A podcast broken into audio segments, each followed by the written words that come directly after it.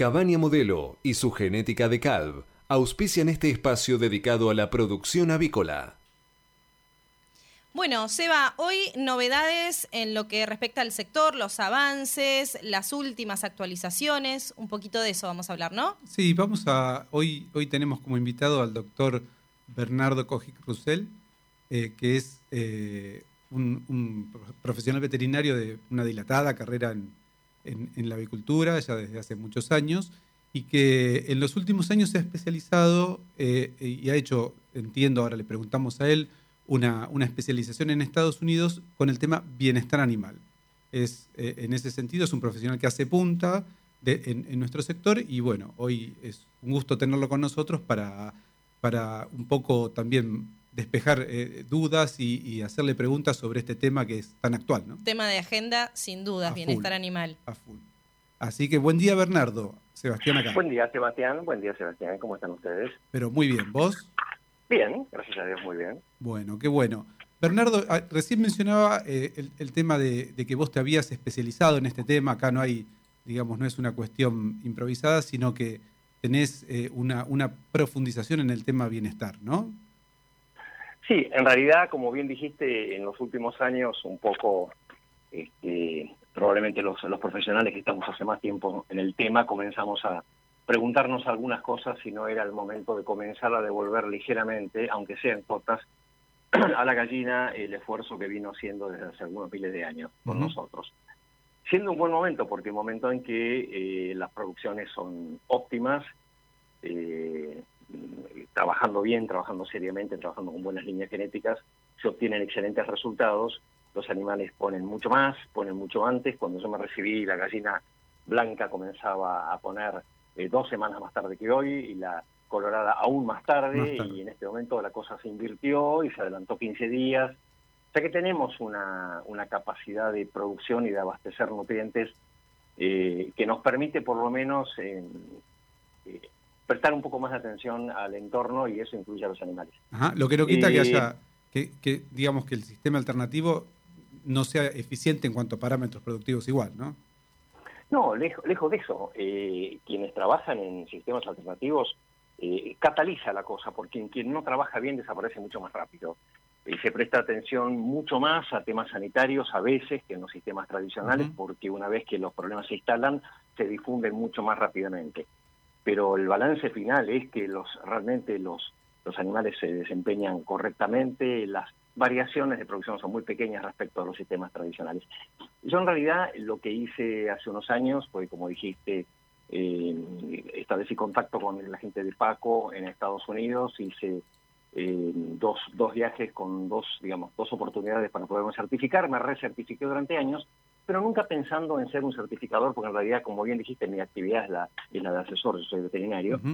Lo hice para tener un marco de estudio de, mm, de, una situación que yo sentía que venía tanto adentro mío como que venía alrededor. Entonces, eh, eso acompañado de otros viajes y otras lecturas, mm, mm, hicieron que por lo menos el tema me guste. No sé si sé mucho el tema, pero por lo menos me gusta. Eso, eso te lo puedo asegurar. O sea, seguiste con tu formación científica y profesional, en ese marco eh, abarcaste el, tema de bienestar. Exacto. Y Bernardo, en el, en el contexto actual, digamos, bueno, vos tenés Creo que hay un, gradiente entre un, máximo de, atención en, Europa a este tema y, digamos, un mínimo estará, qué sé yo, supongo en los países asiáticos, por decir. Eh, nosotros, eh, Argentina, ¿dónde se ubica y cómo ves la evolución del tema bienestar animal, en este caso en, lo que hablamos que es en aves de postura? Bueno, en realidad, si me permitís, hago una pequeña observación respecto a lo que primero dijiste. Efectivamente, Europa estuvo durante años a la cabeza del tema, eh, es muy coherente, es muy coherente en cuanto a que van en un sentido y a pesar de todas las cosas que son de público conocimiento que pasan en Europa, eso no les hace torcer las decisiones, porque está estructurado el, sistema de bienestar animal, como denominás, o los sistemas diferenciados, está estructurado pensando en las sociedades. Y ahora voy un poquito sobre eso. Así como dijimos, como dijiste lo de Europa, dijiste que en Asia, en los países asiáticos, la situación sería de otro extremo. Bueno, más o menos sí. Y más o menos te digo porque la India, por ejemplo, eh, eh, hace un par de años, un año y medio, determinó que no se podían hacer nuevos grandes emprendimientos en batería y que los bancos no podían otorgar créditos para eso. Países como Taiwán van muy adelante, acaban de, este año acaban de obligar la identificación de sistemas de producción, incluso van un poco más allá porque obligan a identificar la jaula, si se trata de tradicional o enriquecida.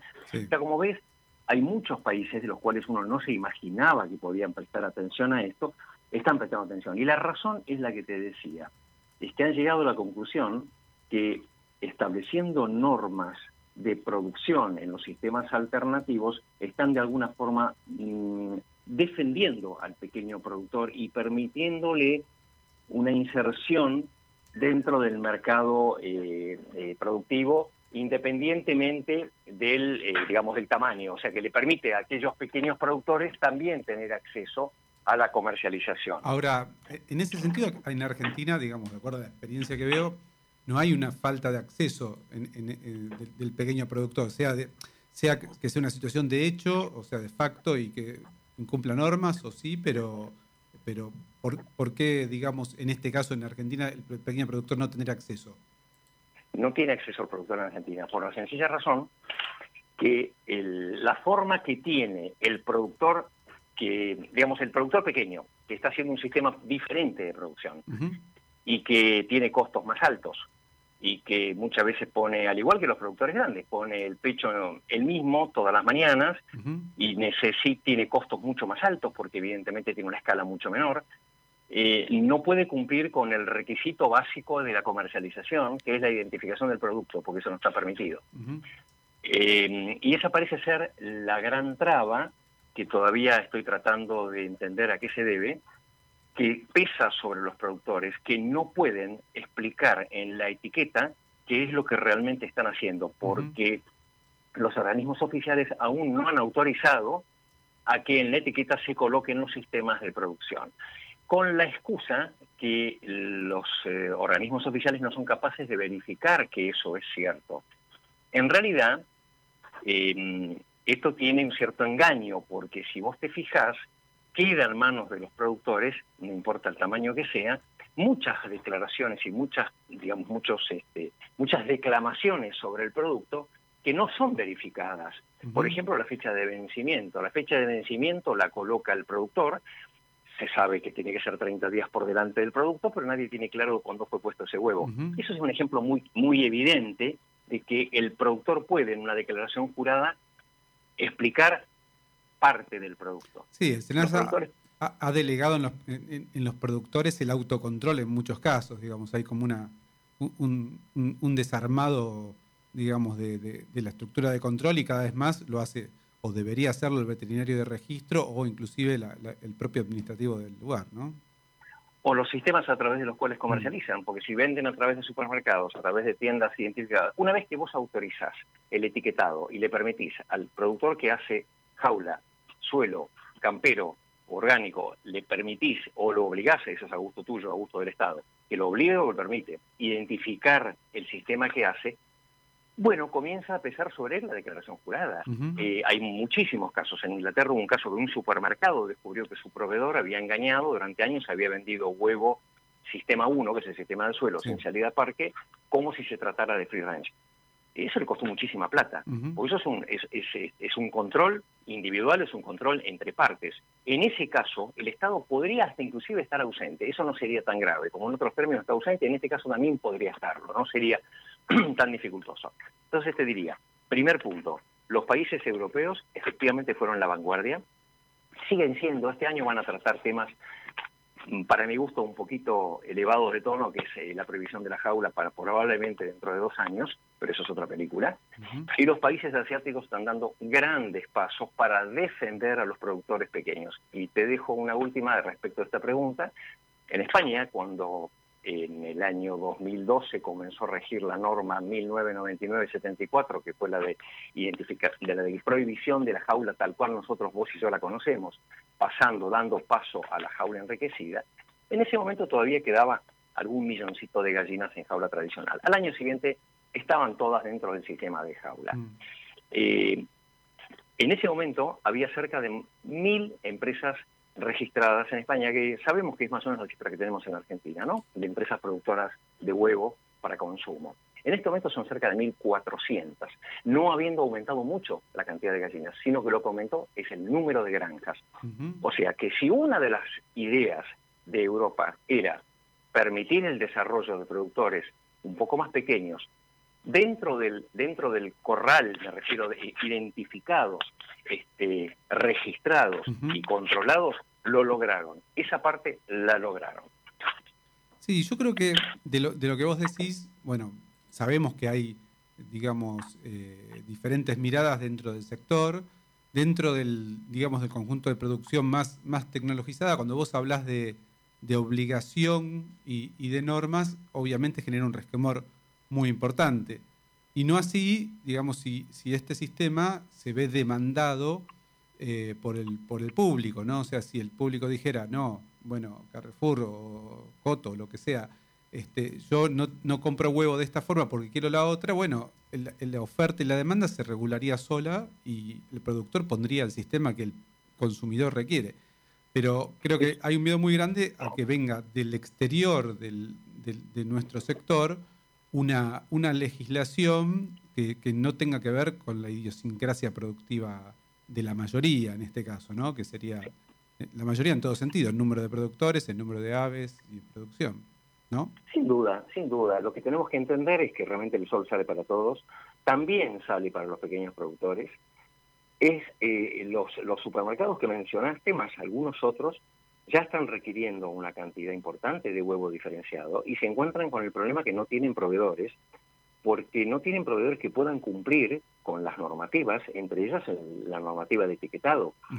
Eh, todo el huevo que vos te encontrás en el supermercado con, eh, con explicaciones muy profusas respecto de los sistemas de producción y las ventajas y las virtudes y ciertas fotos.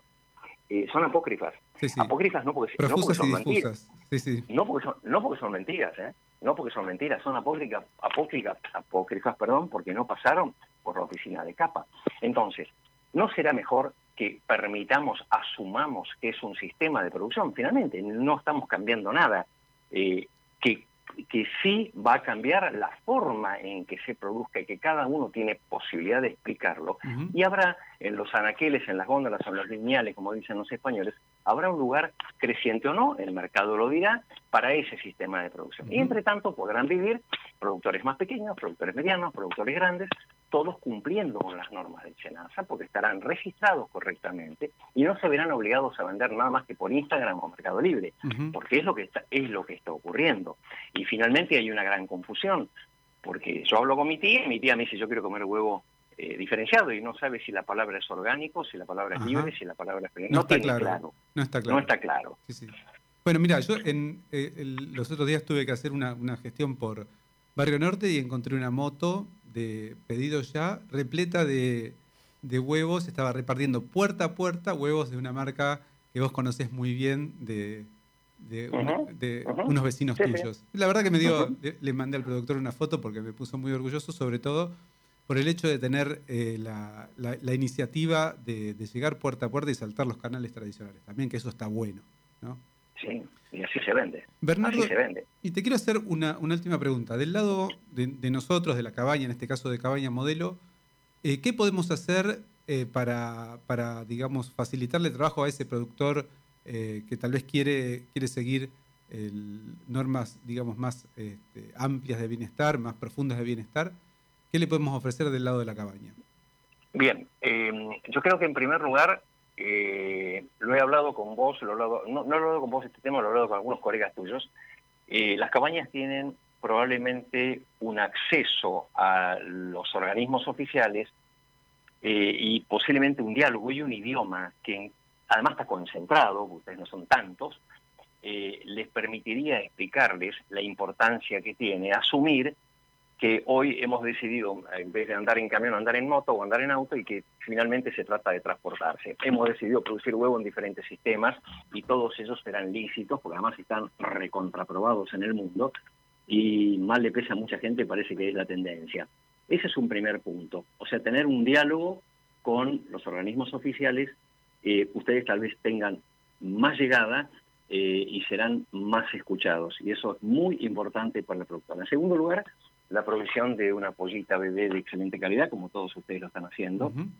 Y eh, ya se ha resuelto gran parte de la duda que teníamos, era saber si las líneas genéticas que nosotros, de las cuales disponíamos en la Argentina, eran lo suficientemente adaptadas a los sistemas alternativos y la respuesta de todas las cabañas, de todas las líneas genéticas fue que sí, que han encontrado un equilibrio en las gallinas que se provienen en la Argentina como para producir en sistemas tradicionales de jaula o en sistemas alternativos, acompañados con buenos nutricionistas, como eh, la verdad que es un lujo porque tenemos excelentes en la Argentina, que son capaces de trabajar con el animal para obtener los mejores resultados. No, totalmente. En el caso de Decal, he asistido a, se hacía mantenimiento en los galpones, se ha abierto la puerta de par en par y en este caso las madres, las reproductoras, eh, miran para afuera y no salen eh, y, siguen con su vida como si nada pasara. Y, para entrar tenés que pedir permiso como si fuera el, el, subte línea Así que en este caso estamos creo que excelentemente perfilados. Y también, eh, no sé si, si este, estabas al tanto, creo que sí, estamos ofreciendo un sistema de despique infrarrojo creo que está también más... Eh, sí, sí, lo, este, sé, lo, he visto, lo vi, lo vi, lo vi en, clientes míos. Es más afín creo que también a, eso también, ¿no? O sea, porque no produce un... es, mucho menos agresivo que, el sistema tradicional, que bueno, en, muchos casos es, lo, que, lo único que hay, ¿no? Sí, perfecto, perfecto, es verdad, es verdad, lo he visto, me gustó y bueno, eh, hasta ahora voy a, ver cómo evolucionan en cositas de más edad, eh, vamos a ver si es necesario o no un retoque, pero la verdad que eh, pinta muy bien, pinta muy bien. Bueno, esperemos que sí, y bueno, sí, eh, lo dejamos también para que creo que es este, un, cliente, un, asesorado tuyo, así que esperamos tu opinión en el futuro. Sí, claro, claro que sí. Eh, claro que sí. Bernardo, bueno, creo que, ha, sido, ha sido claro y bueno, esperamos tenerte nuevamente con profundizando el tema, con otras opiniones. Bueno, va a ser un placer. Te agradezco muchísimo. Te agradezco a vos y que tengas una excelente semana. Igualmente por ustedes. Gracias. Los esperamos el próximo lunes para compartir otro espacio dedicado a la producción avícola junto a Cabaña Modelo y su genética de CAD.